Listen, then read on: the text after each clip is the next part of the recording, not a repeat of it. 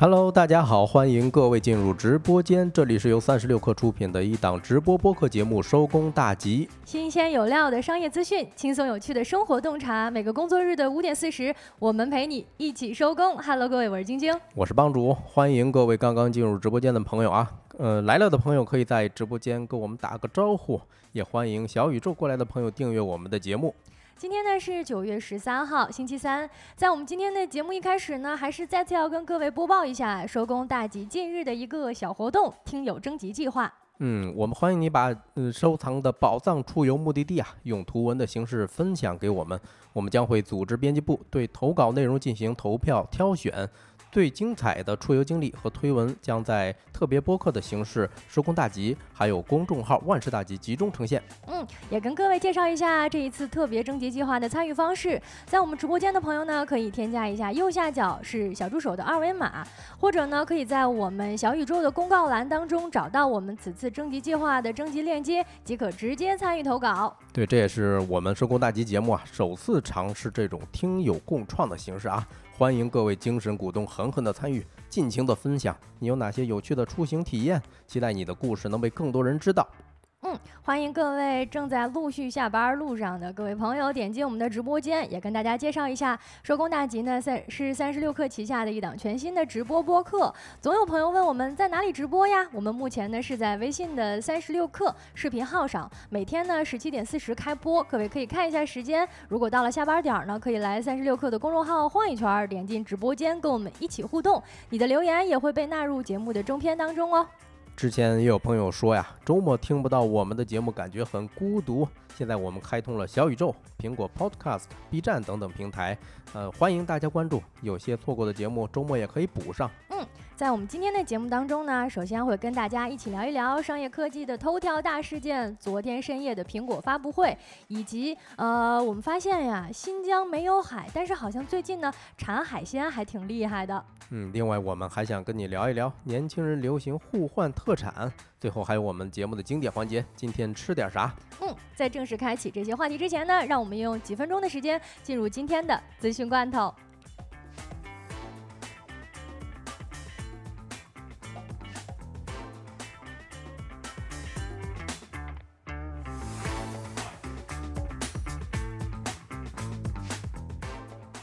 一起来品尝一下今天的资讯罐头，新鲜不新鲜？来看第一条消息，关于金价的啊。国内的金价呢，目前已经涨破了六百元每克，不知道大家有没有发现这个新闻啊？九月十二号呢，男子分手后卖掉黄金，将一万五千元全撒了，新闻冲上了热搜，引发了许多网友对于目前金价的一个讨论。近段时间呢，国际金价确实显著上涨，国内的黄金零售市场的价格呢，也随之水涨船高，如今呢，已经突破了六千元大关。但是即便如此，消费者们的热情仍然不减。九月十一号呢，有记者实地走。走访就发现，周生生等品牌的黄金首饰零售价格已经达到了六百零一元每克。同时呢，菜百首饰投资金条的价格也有小幅度的上涨。目前呢，周生生的柜员表示，近期的黄金价格的确是有明显上涨，基本呢都在六百块钱上下浮动。菜百的首饰店员呢则表示，店内的黄金零售价基本没有变化，但是投资金条的价格也还是有小幅的上涨的。不知道大家有没有发现，涨得已经蓦然回首这么夸了呢？啊，每次看到这样新闻都后悔啊，当时没有多买一点黄金。那在开始下一条资讯之前呢，我们先回应一下评论区啊。那足球小将送出爱心，感谢啊。另外，泡芙说还在上班时间，但是精神已经下班了，因为今天是星期三啊，很正常啊。星期三是职场人的倦怠日，嗯，然后。还有蒲公英送出的超好看，感谢大家啊！感谢大家。那我们看第二条消息，华为 Mate 六零系列下半年的出货量目标或提升百分之二十。近日有消息称，在刚上市的新机 Mate 六零系列销售火爆之际，华为正式启动回归手机市场的计划。九月十二号，华为方面表示，新手机将先发力国内市场。接近华为的人士还透露，Mate 六零系列手机的表现超出预期。华为将该系列手机下半年的出货量提高目标提升了百分之二十。全年华为新机出货量至少四千万部。嗯，没错，这一次华为的 Mate 六零系列算是悄悄上市，但是呢，也已经售罄了。我们看到下半年呢，还将有一个新机出货量的规划，所以说华为爱好者朋友们也可以关注一下这个消息。来看今天资讯罐头的第三条消息啊，研究发现 ChatGPT 可在七分钟内开发出软件，平均成本不到一美元。最近呢，有一项研究表明，OpenAI 的 ChatGPT 等人工智能聊天机器人可以以快速、经济、高效的方式运营一家软件公司，吓人不？研究人员呢探究是否可以用 ChatGPT 的3.5版本的语言模型来驱动的人工智能机器人，在没有事先训练的情况下完成软件开发过程。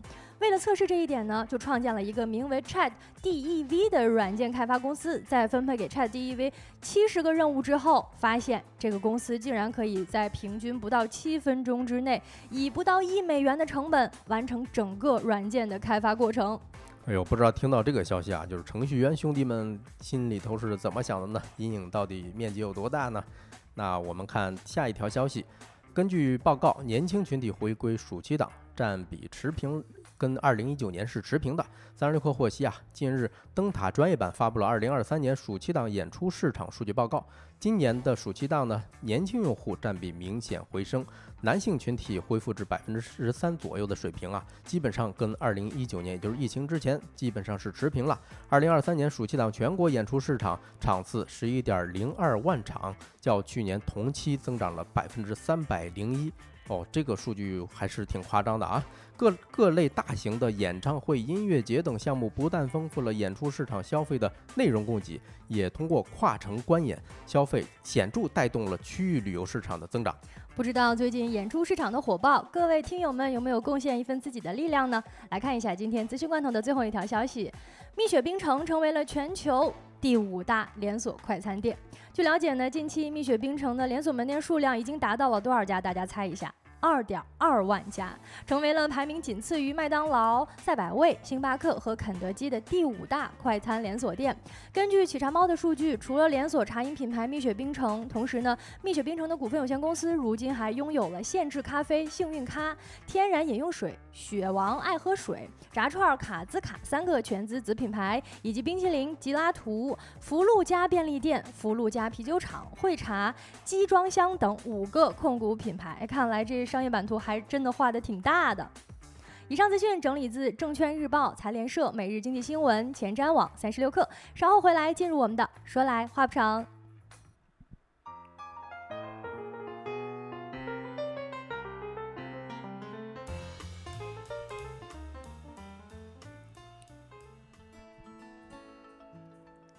Hello，各位，欢迎回来，来到了我们收工大吉的说来话不长环节。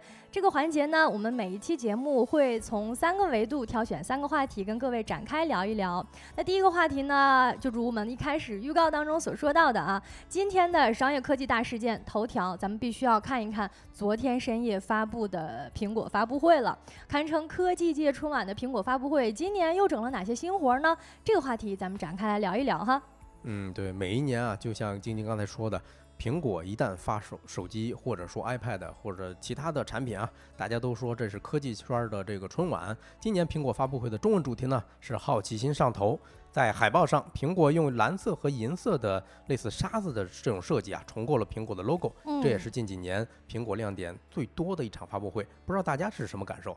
嗯，不知道大家有没有看昨晚深夜的发布会啊？关于昨晚的深夜发布会呢，我们三十六氪视频号也同步做了直播，也请到了一些嘉宾跟我们共同谈一谈。呃，最近这个苹果发布会这次有哪些值得关注的亮点啊？嗯，那我们在本期的收工大集当中呢，也想在这个话题跟各位着重的讨论一下，介绍一下这一些亮点有哪些。嗯，是的，就是晶晶刚才也提到了啊，昨天我们直播的时候是在三十六氪科技大爆炸这个视频号上进行的一场解读。那说实话，我也是看了发布会，不过我看的是回放，因为实哦在熬不动夜了。嗯，确实是，每年好像呃，这科技爱好者，尤其是果粉朋友们，都要因为这一场春晚呃熬一个大夜啊。嗯，嗯，我们也看到这一次呃，在苹果发布会之后呢，我们三十六氪的同事呃，以科技组也出了一个深度的报道，关于这一次 iPhone 最大的亮点有哪些？那我们从几个维度给大家介绍一下吧。首先呢，不得不提的就是芯片了啊哎，。是的啊，嗯嗯，这一次苹果推出的芯片呢，被称为地表最强芯片啊，呃，这好像是这个手手表上面是啊 S，、也更新了，就是相当哎于也是在它开发的 A 十七这个基础上也是更新的。嗯嗯，手表呢是更新了一个 S 九芯片，然后手机上呢是一个 A 十七，那嗯，也是最值得关注的了，因为我们知道现在各大厂商出的手机其实都在卷芯片的功能了。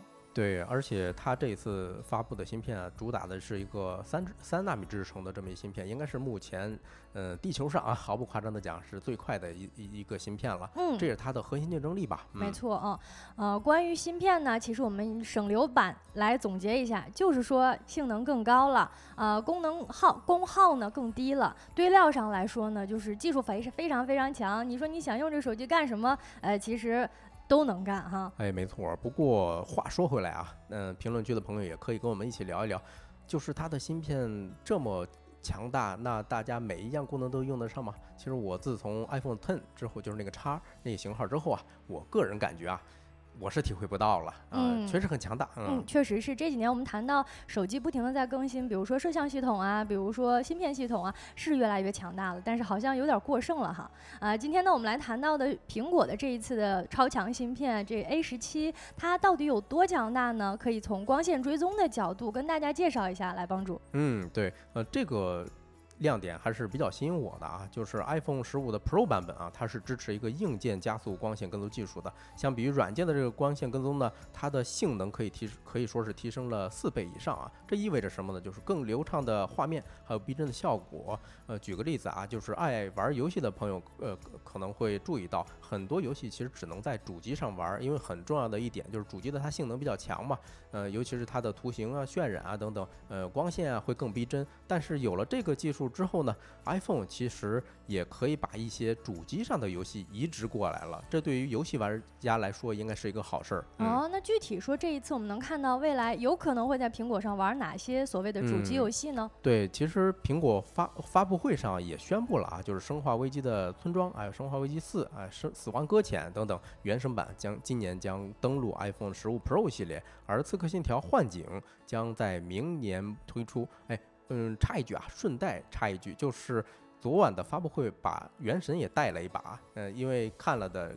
朋友可能会知道啊，出现了一段《原神》的游戏设计场景，嗯，不过也有人吐槽，我能花九千块钱买手机，呃，估计是有能更多的有更多的钱去买 PC 吧，何必在这个手机上玩呢？哦，是这样吗？那这么说的话，好像还蹭了一波原神的流量，流原神现在流量非常强哈。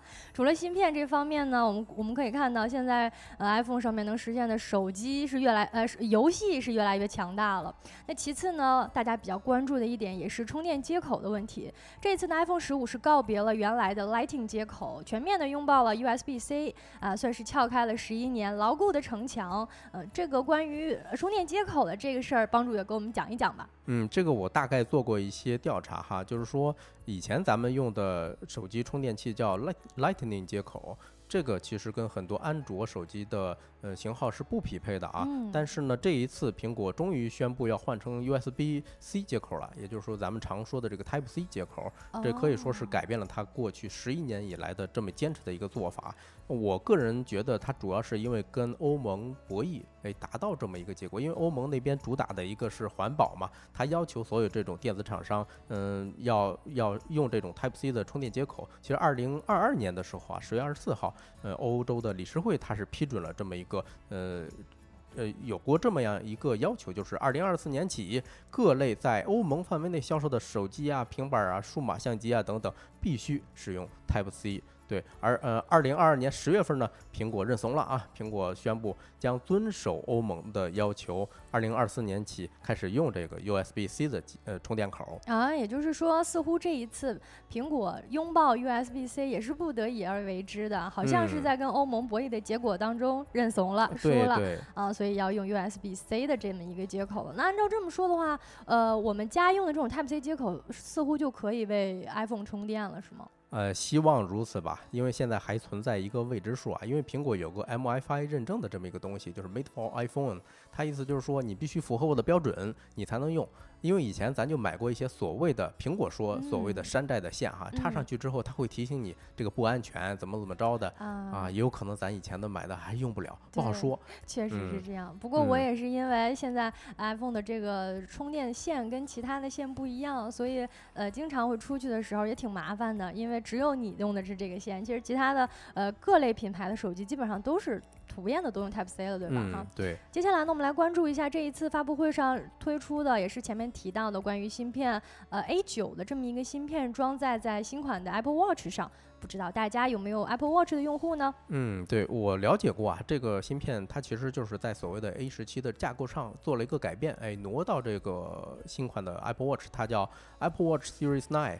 嗯，而这个手表，说实话，咱芯片先不讲哈，它最吸引我的一个点儿是什么呢？它支持一个手势。哎，我不知道大家有没有类似的场景，比如说你在运动的时候，有，比如说我吧，骑行的过程中，你隔了五分钟、十分钟，它突然会提醒你说这个，哎，你是不是在运动啊？这时候你需要。腾出右手来去摁左手的手表，其实是很危险的，要不然你就完全停下来。但是他现在做了一个什么操作？就是你左手动动俩手指，哎，你你轻轻的捏一下，它就自己就哎可以点一个确认。所以这个场景还是挺吸引我的啊。哎，我本人呢也确实是 Apple Watch 的用户，我我就其实它这个功能一直都有。它以前就有，它现在我现在手表上就可以点两下就能用，它是本来就有的应用。哦，这么着啊？对，它其实本来有的应用，但是确实是在这一次的发布会上着重的提出了这一个功能，而且那宣传片拍的也是相当的强大，让你觉得这呃单手的操作以及这种交互是非常非常牛的，一下就给大家种了不少草吧。嗯，是的啊，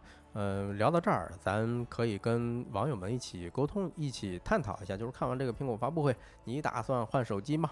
嗯，或者是各位听友朋友们，在我们直播间正在线线上的朋友们，听了我们介绍这么多关于新款 iPhone 的一些特点以及亮点，你有没有考虑说？今年也想要换一台新的 iPhone 呢？嗯，或者说你想不想换苹果的其他产品啊？因为我看前面咱们网友聊得很嗨啊，就是蒲公英子说想买一个 AirPods Pro 2啊，然后另外一个网友恒宇八七二九他说，嗯，千万不要买啊，我买过一个真的不好，降噪被砍得很厉害等等，嗯，我不知道大家有没有类似的体验啊？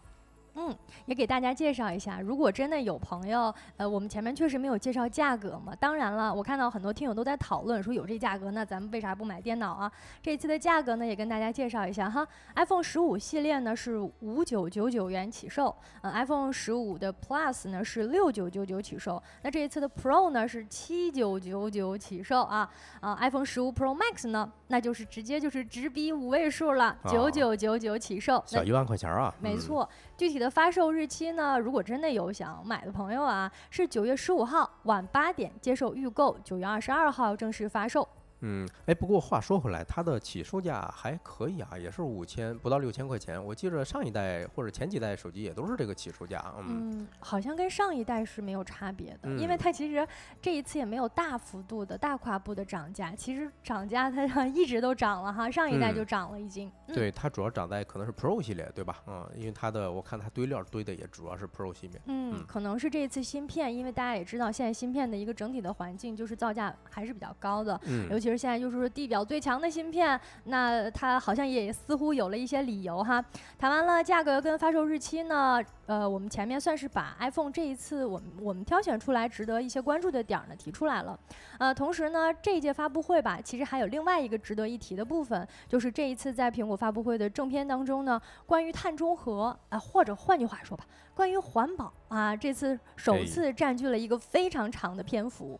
摆在明面上了，是吧？嗯，对它，比如说这个 Apple Watch Series Nine 这一款产品啊，就是完全第一款实现碳中和的消费电子产品了。嗯，呃，根据介绍呢，苹果这款产品它是从材料、电力、运输三方面是一起发发力的啊。嗯，没错，这一次的发布会上呢，当然每一次苹果的发布会哈都会把手机放到最后来公布，所以说我一开始在这前半页的时候看的是呃还是会发现说他讲了很长很长的一个故事，用嗯来说明这一次的苹果、呃其实是非常着重发力点在于所谓达到碳中和以及环保。那如何达到呢？从材料、电力以及运输三个方面。那第一就是关于材料了，呃，苹果呢就许诺说。不要再使用呃能耗很高的皮革材料和传统的金属料，呃，如果是使用过 Apple Watch 或者说在店里面呃观察过 Apple Watch 的朋友，应该能发现啊，它的这个表带呀，有一些是皮革的材料的，同时呢，整个表身呢是使用传统金属的。那这一次呢，他们进行了一个大动作的改变，是转而采用碳影响更低的一些可再生的材料和回收材料来加工产品。嗯，对。其次呢，电力其实一直是电子消费厂商啊最大的碳排放的来源。从二零一五年，二零一五年开始，苹果一直在加州等地投资的是太阳能装置。那这种可再生的能源设备去生产啊，并且要求供应商也要用同样的生产方式。在这次的发布会上，苹果嗯，他就宣布了，从二零二三年起，所有的苹果手表制造都百分之百由这些清洁的绿电供应。嗯嗯，我们跟从第一个层面上谈到了苹呃苹这个手表的整体表身，呃，我们做到环保。那第二点呢，就是生产表的过程当中，也就是我们的电子厂商使用的电力也要用环保的电。那第三呢，就是最后的运输环节了。运输环节呢，其实也涉及到它整个的包装，就是除了表身本身的最外面的那个包装，也是所谓的消费电子产品产生碳排放的最后一公里。因为你在运输的过程当中，包括包装本身的耗材，也也会带来一定的碳排放啊，带来一定的环境污染。但这一次呢，苹果重新设计了它 Series 九的包装，具体而言呢，是采用了百分之百的纤维材质，并且呢，把包装设计得更紧凑了。我们可以把它理解成为，就是它的盒变得更小了，因为以前确实盒还挺大的，蛮有仪式感的。它的主要的目的呢，是为了让手表在运输的过程当中，单程的运货量会增加百分之二十五，就是我这这个一个集装箱，我能能多装一点儿吧，应该是这个意思。嗯，我回应一下网友的评论啊，千星星，哎，我看不到后面俩字儿，他说无非就是想降低成本呗，哪来的这么多道理？有可能啊，这个可能是苹果公司很重要的一个考量。但是不得不说啊，呃，现在的 ESG 也好，或者说碳中和啊这些概念，嗯、也是一这两年特别火的一个呃说法吧，嗯。嗯，我们。在这个环节当中呢，展开聊了不少内容，也相信各位朋友对于这一次的苹果发布会有很多感想想要跟我们分享。如果有科技爱好者呢，也可以欢迎来跟我们共同探讨一下。在我们直播间的右下角呢，就是我们收工大吉的二维码了，啊，可以加一下小助手，可以拉你进听友群。同时呢，小宇宙的朋友也可以找到我们 Show Notes 主页上面添加一下我们的微信账号，欢迎大家来到我们的听友群，一起再继续展开聊一聊。那这个话题我们聊到这里，接下来下一个话题聊一聊海鲜朋友比较关心的事儿，就是最近啊，这个啊日本的核排放，呃核污染排放导致好像不太能放心吃海鲜了，那怎么办呢？海鲜去哪儿吃？稍后一段音乐回来聊一聊。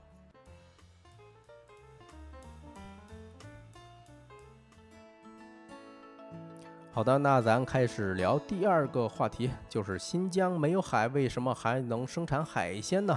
我不知道最近大家有没有刷到过类似的消息啊？我反正是经常在短视频平台看到，就是说最近新疆的海鲜上市了，而且是大面积的上市。我不知道晶晶有没有看到过？呃，我有看到头条的新闻，表示说，呃，好像新疆都能，因为这次日本嗯大家比较关注的像一些刺身啊、三文鱼啊，似乎好嗯像咱们新疆也能种了。哎，是这么回事啊！就刚才晶晶也说了，就前一段时间日本不是核核污水排放嘛，他们正好也是前两天是刚排放完第一期，哎，导致咱很多人都都已经害怕，就失去这个海鲜自由。哎，但谁成想呢，在新疆的大碧哥这个大戈戈壁滩呢，呃，还有什么盐碱湖泊这么一个地方，竟然嗯能生产出来几千吨这种特别生猛的海鲜啊，这个确实很让我震惊的。嗯，打个比方，就九月份的时候，就是前不久记者嗯去伊犁尼勒克县去看他这个三文鱼养殖基地啊，呃，其实建这个三文鱼如果从新疆运到上海，大家猜多久呢？啊，四千公里啊，二十四个小时不到，从原产地就已经到了上海的餐桌了。哦，嗯，可以理解。但是这个时候，现在呃，新疆我们看到的三文鱼养殖呃养殖基地，其实已经算是培育了很长一段时间，现在就已经可以成批量的运货了吗？嗯，是的，呃，其实已经发展了几年了。我、我最近咱们突然集中的刷到这些消息啊，一方面可能是真的到上市的时候了，另外一方面确实啊，就是日本核污水这件事让大家很担心。哎，还能哪儿哪儿哪儿的海鲜还能吃呢？结果就发现了新疆，哎，还有这么一块地方，可能多种因素综合起来导致的吧。嗯，哦，明白了。所以说，咱们新疆地区其实已经默默发育了很长一段时间了啊，只不过这一次显示出来了。对，不仅是所谓的三文鱼哈，像什么麦盖提县的澳洲龙虾。哦好，还有什么察布查尔县的罗氏虾，还有巴楚县的什么斑节对虾，以及我今天还看着阿图什市的石斑鱼啊、生蚝啊等等，都有。也就是说，地地道道的都是海鲜啊，这些都是海里头的东西。哦，听着嗯好像让这些海鲜爱好者们想吃的都有哈。嗯，是的。根据《新京报》的报道呢，截至二零二二年末，其实新疆的渔业总产值已经到了四十二亿元了啊。嗯，咱刚才说的呃三文鱼的产地尼勒克县啊，每天可以加工五十吨的三文鱼。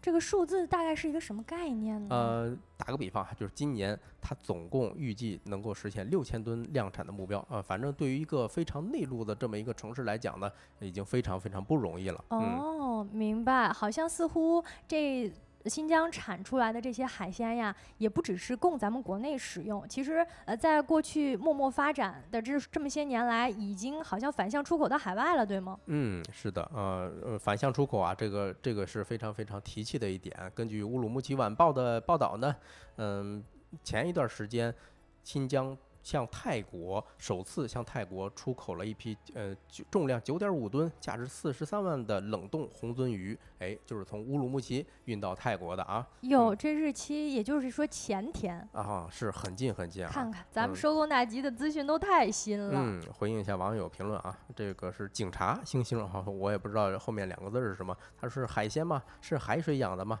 嗯、不要急，一会儿我们会讲到啊，其实是人工海水。然后 Phillips 说，五年前就开始开始养鱼了，听说内蒙也有基地了。是的，不仅内蒙，其实河北、山东陆陆续续也在弄类似的嗯、基地啊。其实新疆的水产品啊，早就名扬世界了，不光刚才咱说的出口泰国这种产品啊，其实在不少国家和地区，嗯，你比如说欧洲水产大国芬兰、荷兰。也能见到新疆的一些呃呃水产产品，比如说新疆产的鲈鱼啊，还有鱼子酱啊等等，基本上是当地餐桌上非常常见的东西了。嗯，我们不仅能够把新疆的水产品运到所谓的欧洲水产的大国，甚至就连我们最近关注到的焦点呃国家日本，其实在日本的池沼公鱼市场上面，新疆的池沼公鱼也占到了七成以上。可以看出啊，新疆水产品火出圈其实不是偶然的，只不过这一次呢，大家有这种关注的诉求在。对对，嗯，其实这个事儿特别有意思啊，就是日本一一边在排核污水，一边从中国进口海鲜，这本身就能说明一些问题啊。那大家可以想一想，为什么离海洋这么远的一个地方能够生产海鲜？嗯，为什么离海洋这么远的地方能够生产海鲜呢？嗯，刚才我们直播间也有听友在问了，说不在海里边养的叫海鲜吗？那为什么？帮主给我们来讲一讲。哎，这个环节我们跟大家揭晓一下啊。首先啊，刚才咱们提到一个词儿是盐碱地，呃，大家都知道新疆的盐碱地占全国盐碱地面积的三分之一呀。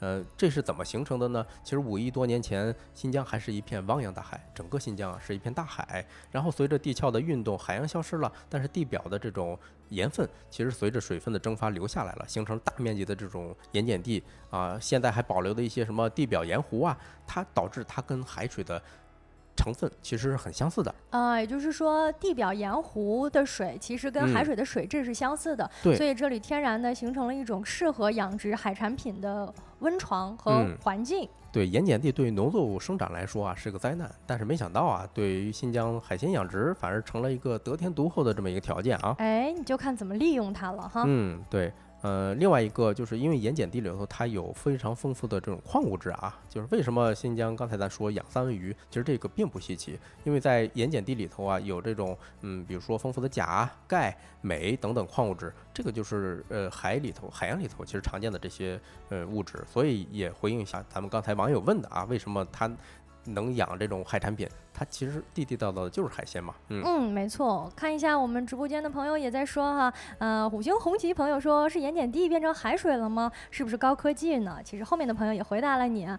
据说海水其实无非就是成分概念，我们我们拆开来看，有水有盐，盐碱地里边有水的话，其实嗯也能形成这样一种适合养殖海产品的条件。对，但这个呃也不能无脑去养啊，也是需要感谢我们的科研人员啊。其实专家通过测量了这个盐碱地的咸度还有碱度，参照海水的这种矿物质的比例啊，它会添加这种微量元素还有益生菌，模拟出来比较适合海鲜生长的这种水域。嗯嗯，也就是说整个水域还是我们人造出来的。嗯，是的，呃，除此之外呢，水质跟温度呀也是特别特别的得天独厚。怎么说呢？就是咱还是拿刚才的呃尼尼勒克县举例子哈，它是新疆伊犁地区的三大冷区之一啊，冷水区之一。它环绕的是天山的喀什河，呃，对吧？就是天山呐、冰川啊等等，呃，形成了三个特别大的这种水库，所以它的水资源是非常丰富的，而且它的水温呢是常年保持在八到十三摄氏度，水质清澈，并且流动比较缓慢，这种就特别适合冷水鱼的生长。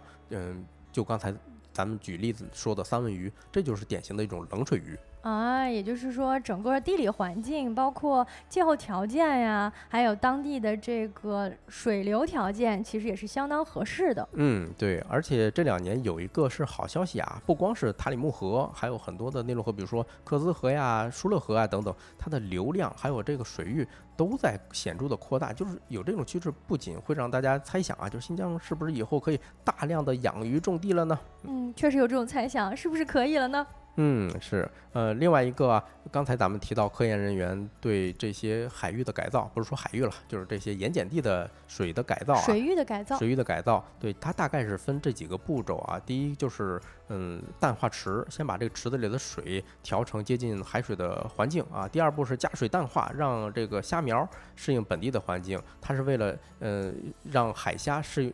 适应这种稍微偏淡一点的这种水质哈。第三步，它才是换池子，就是淡化池的这个水环境，还有大塘里的这水环境相似之后，哎，把虾苗投放到大塘里养养殖。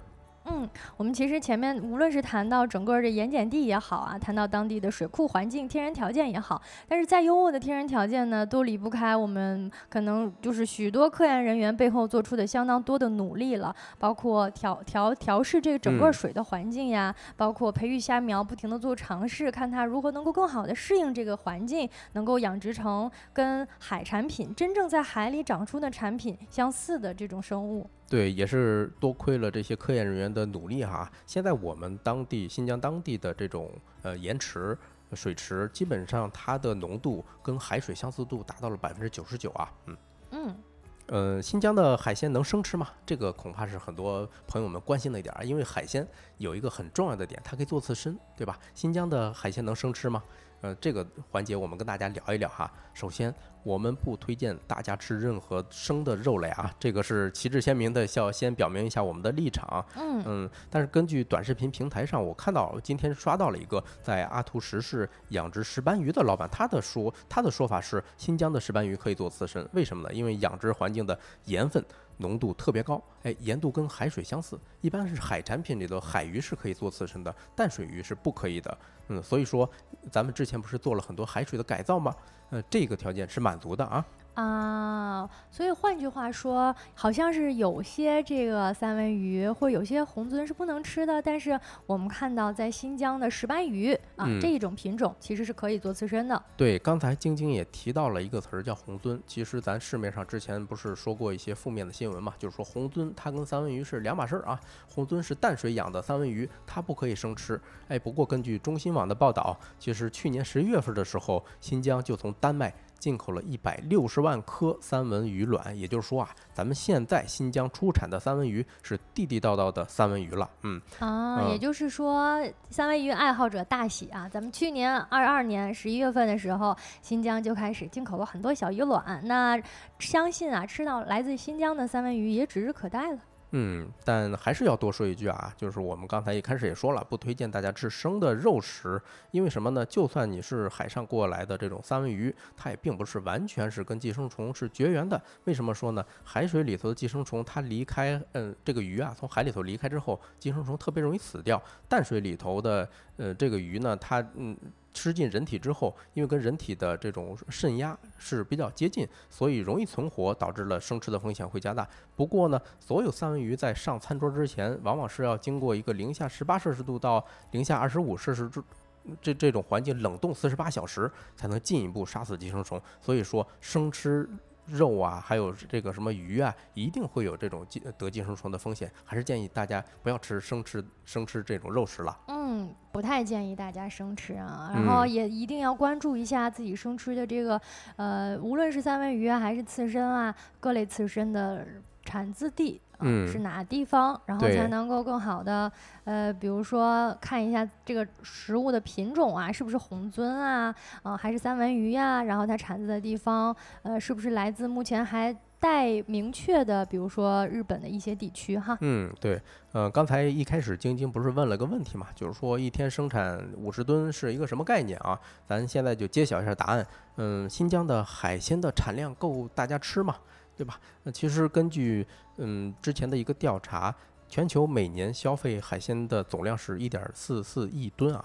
中国呢是最大的海鲜消费国，差不多是占了百分之四十五，也就是六千五百万吨。那二零二二年的新疆全区的这种渔业总值是呃十十七点三万吨，其实这个差口还是挺大的，应该是大几十倍、上百倍的这么一个差口。嗯啊，不过缺口大呀，呃，但是呢，山东跟河北。也已经开始在一些盐碱地尝试这种人造海水了。毕竟消费者都在担心嘛，就是日本口水开拍之后还能不能吃到安全的海鲜了？嗯嗯，如果说前面提到的每年是六千五百万吨的话，实际上。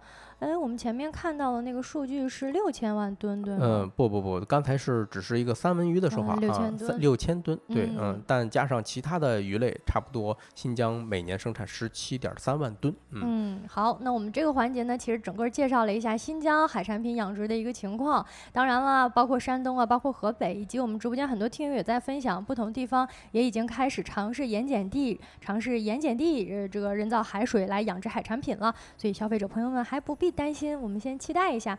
那这个话题呢，我们稍微聊到这里。接下来一个话题，聊一聊。呃，据说最近没空旅行的年轻人找出了自己的一个新方法，怎么弄的呢？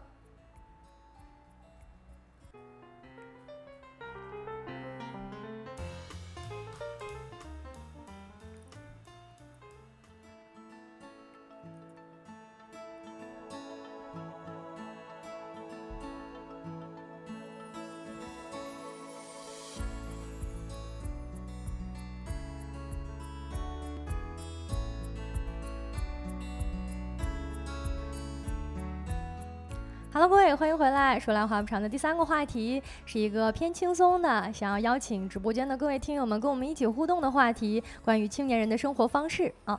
今天的这个话题呢，也是来自清浙呃京浙青年的一篇文章，叫做《没空旅行的年轻人开始互换特产了》。不知道这算不算是云旅游的新一种的方式呢？呃，我反正看到这个选题的时候啊，是感第一感觉就是，哎，年轻人真会玩啊！其实我是没经历过，所以我还挺想了解了解的。嗯，也给大家介绍一下，什么叫互换特产啊？它其实描述的呢是最近，嗯，最近一段时间，在一些社交媒体平台上面出现了一种非常有趣的现象，就是这些无暇出行的打工人或者学生朋友们，开始自发的发起一种全新的体验他乡风味儿和成本最低的方式，就是互相呃寄特产。好，这这个我感觉是建立在一种信任信任之上啊，毕竟大家都是网友嘛，对吧？嗯，你不知道他是什么人，然后你你还要自己花钱给他寄点东西，那万一对方没给我寄过来呢？确实会这样哈，这其实就是来自于嗯陌生人或者说凭借网络一线牵所建立的一种口头的联系和约定，嗯，互相约定好，我给你寄我家乡的特产，你给我回大概价值我们规定一个差不多的，你给我回一份来自你家乡的特产，算是一种陌生人之间这种呃家乡文化以及特产的传递了。嗯，其实这个形式倒是挺好。比如说，我特别喜欢内蒙还有新疆的牛羊肉，那我能不能指定跟这些网友互换呢？我给他寄一些，哎呦，我们好像河北这个山货吧，这种大枣、核桃之类的，给对方寄过去，是吧？指定对方寄点牛羊肉，我觉得还挺挺有意思的。哎，当然可以了，用大枣、核桃换牛羊肉，那你得看你这大枣啊跟核桃得送多少了哈。我们举一些例子啊，比如说呢，可以用来自广东的鸡仔饼换上一盒湖北的藕粉。或者呢，用一箱腊肉换上内蒙的一箱牛肉干儿，其实这个就主要是考虑到价值，但是我们要就是真心换真心嘛，对吧？有点嗯开盲盒的属性哈。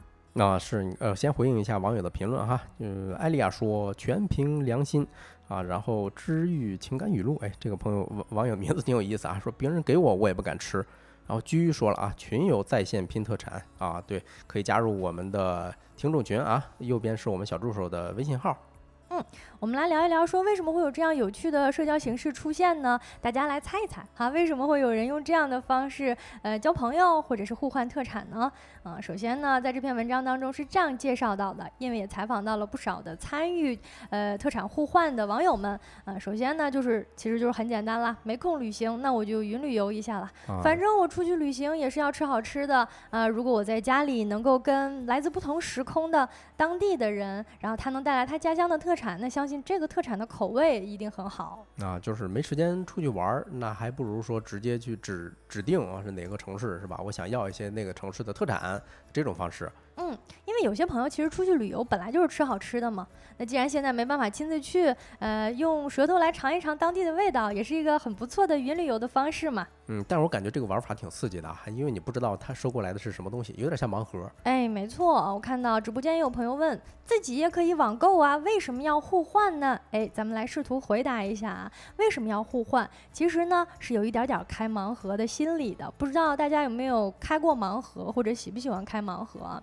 其实左侧跟右侧的这种互换呢，它本质上透露着是一种我啊、自己精心准备了一个大礼包，你是不知道这里面会有什么东西的，甚至你没有去过这个地方，你也不知道当地的这些特产到底有什么，哪些品牌的这个特产更正宗、更好吃。但是呢，你能够收到对方的来自真心准备的一个大礼包、一个礼物开盲盒，其实也是一种非常惊喜和不错的选择。啊，就玩的都是一个刺激呗。不过我说实话，要是有一套筛选的标准，我感觉会更好啊。毕竟如果我给对方寄的，呃，或者呃跟对方寄给我的放一块一比，发现价值完全不对等，那肯定有一方心里是不平衡的。我不知道有没有类似的这种筛选的标准哈。哎，对，如果你要是拿核桃跟大枣给我换个牛肉干儿，我可能确实心里会不太平衡一点啊。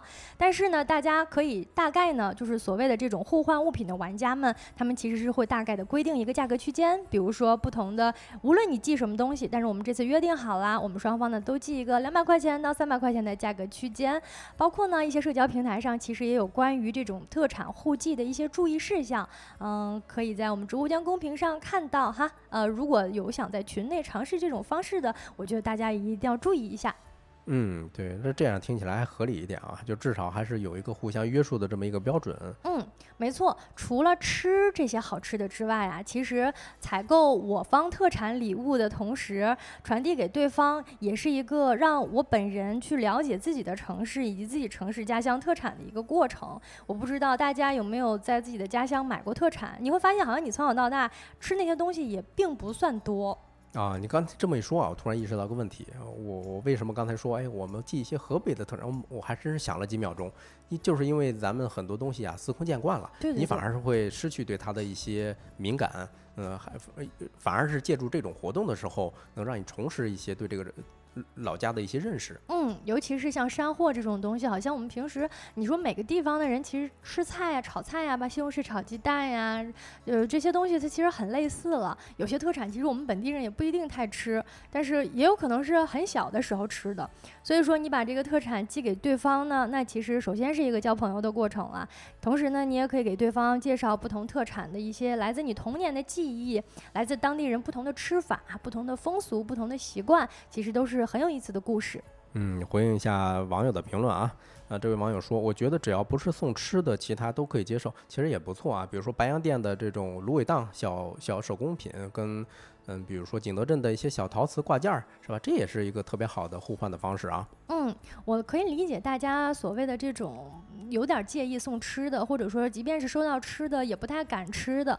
但是呢，首先我们整个这个户籍特产的过程当中呢，是进行了一定的筛选的。其次呢，就是大家还是抱着一种交朋友和共同玩的心态，那本身呢就要附加掏出一点点信任。嗯，你如果是用心准备好这些礼物的同时呢，你也要相信对方跟你的心情是一样的。嗯，对，呃，我我其实也看那篇文章了，它这里头提了一个，就是花一千块钱换换特产。其实说实话，这个价格对我来说还是挺贵的啊。不知道晶晶能不能给我们展开讲一讲是怎么回事儿？呃，关于一千块钱换特产呢，其实也是因为不同的省份的特产也是有价格不一样的。比如说，我们无法把牛肉干跟大枣画上等号，就是因为有些地方的特产吧，它可能本来就是又量大啊，然后呢价格又高。像牛肉干其实比较典型了哈。嗯。同时呢，牛肉干来自于内蒙古，内蒙古本身它的特产呢，大家也好像知道的也并不多。那很多想要尝试换内蒙古特产的朋友们呢，也是出于这种好奇呀，或者是没吃过的一个心态，嗯。但是网上呢，就有朋友发现自己去尝试这种互换的过程当中呢，呃，也有过被骗的经历。啊，其实本质上来讲啊，就是花钱换个真心，但是这个真心不一定能够完全得到对方的回应啊。嗯，确实是，互联网这种互换特产被割或者是被骗也不算是个例，有不少人都分享过自己被骗的经历。但是呢，呃，如果因为这个，就像交朋友一样吧，就是如果你有没有让你有没有被朋友伤心过呢？如果你有的话，你会不会因为交朋友伤心而不再交朋友了呢？似乎也不会。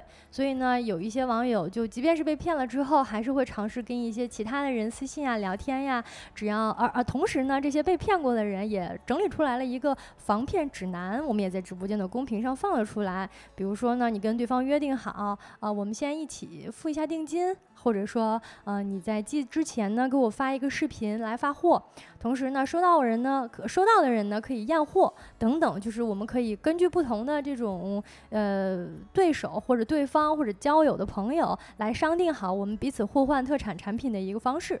嗯，我看咱们评论区网友的心态就挺好啊。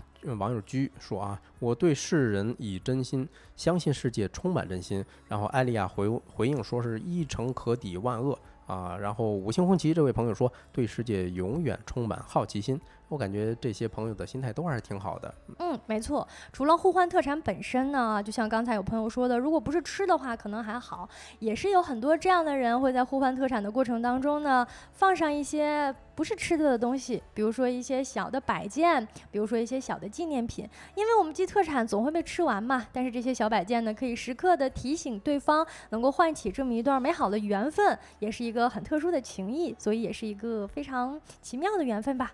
嗯，也也，我不知道这个文章里头有没有分享比较嗯让人感动的小例子啊，嗯。呃，反正怎么说呢？我感觉这是一个互换特产这个东西，呃，算是年轻人之间比较有意思的一个怎么说呢？轻呃交流的一种方式吧。没错，没错。呃，不论是哪个地方的特产呢，其实，在互联网网购这么发达的今天，大家都可以自己买到。但是呢，通过互联网互换特产，跟陌生人之间建立的这种情谊是不可改变也不可消磨的，比这种我们自己下单来的要更令人感动的多。尤其是在这个信息繁杂、真假难辨的。今天，如果我们能通过这样的方式建立起一些特殊的情谊，也是一个呃陌生人之间的善意，那可能这个就是互换特产所带来的最大意义吧。呃，我们今天在节目当中分享了这样一种比较流行的呃互联网特产交换的社交方式。如果感兴趣的朋友呢，也可以真的在我们听友群发起一下，我们也很期待听到你们给我们反馈回来的好的故事。那这个话题我们聊到这里，接下来下一个话题进入我们今天的收工大吉的今天吃点啥。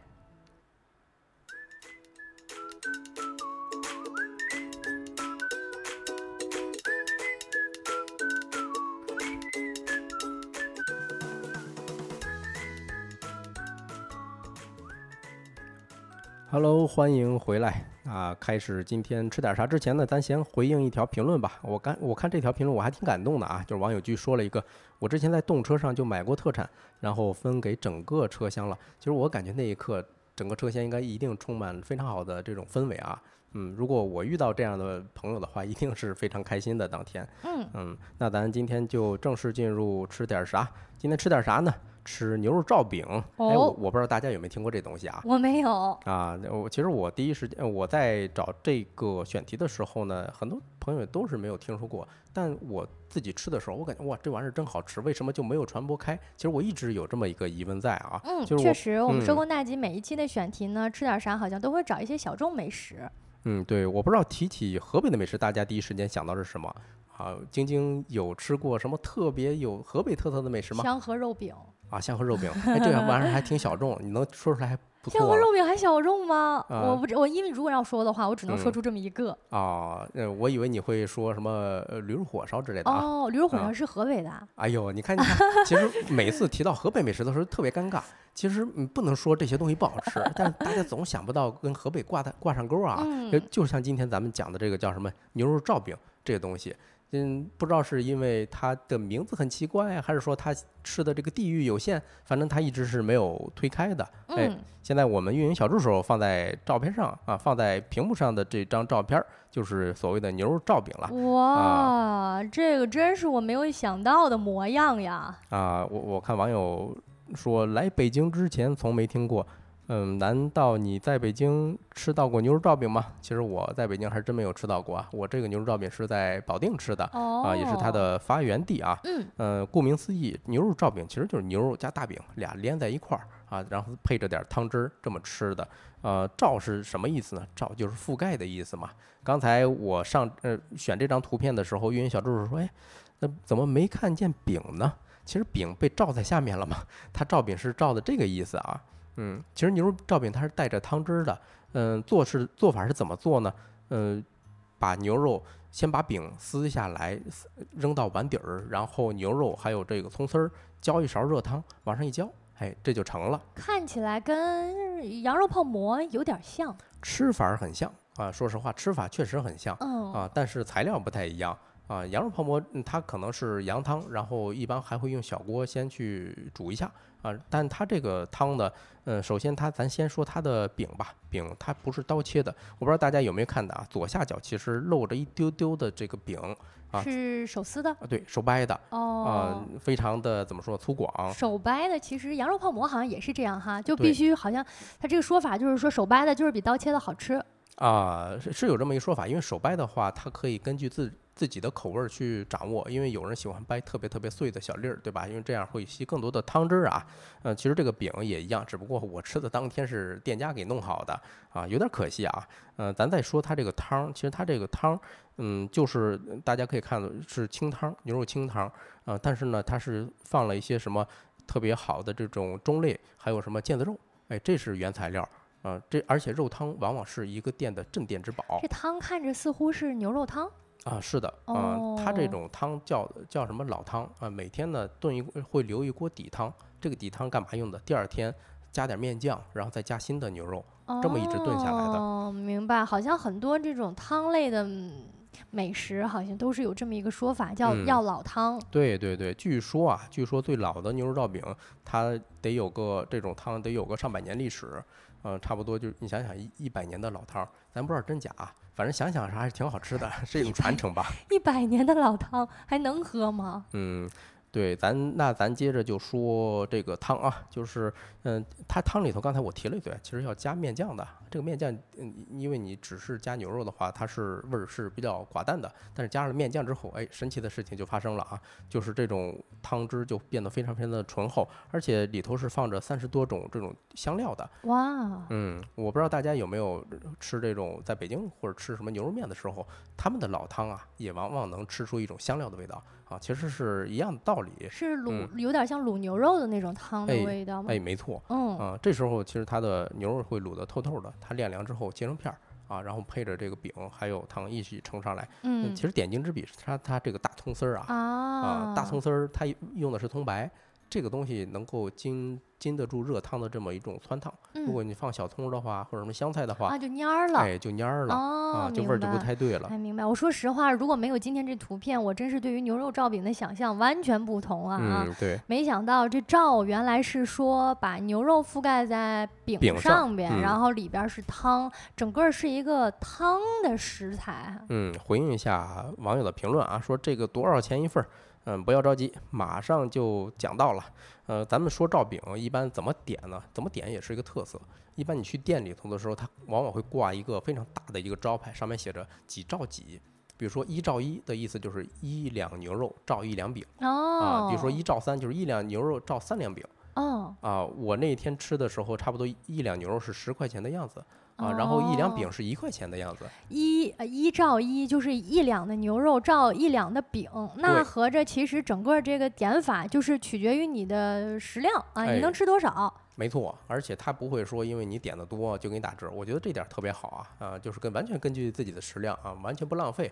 我那天先是呃有点小瞧了自己的食量了，我先点了一个二照三，啊，就是二两牛肉照三两饼，嗯，结果没太够，又点了一个三照二哎呦，二照三都没太够，然后又点了一个三照，合着是五照五。啊，对，那就是一斤呗。嗯确实，呃吃完之后有点撑啊，啊，但是呃侧面也反映确实好吃啊，也不是虽然说嗯不是第一次吃，但是也是隔了很久，哎，偶尔吃这么一次的时候非常过瘾。看起来是一个很适合早餐的这么一个美食。嗯，早餐反正有点硬啊，看当然看个人口味儿了啊。那我们简单说一下它这个历史吧。其实牛肉罩饼它是保定的特色食品啊，就刚才我也说了，其实它最早可以追溯到清朝嘉庆皇帝的时候，据说是呃嘉庆皇帝在南巡的时候路过了保定，闻到了这种扑面而来的这种香味儿啊，他就赶紧问随从说何物发此香，然后随从就告诉他说是什么牛肉罩饼。啊，所以这个才有了它的名字，这道美食的名字。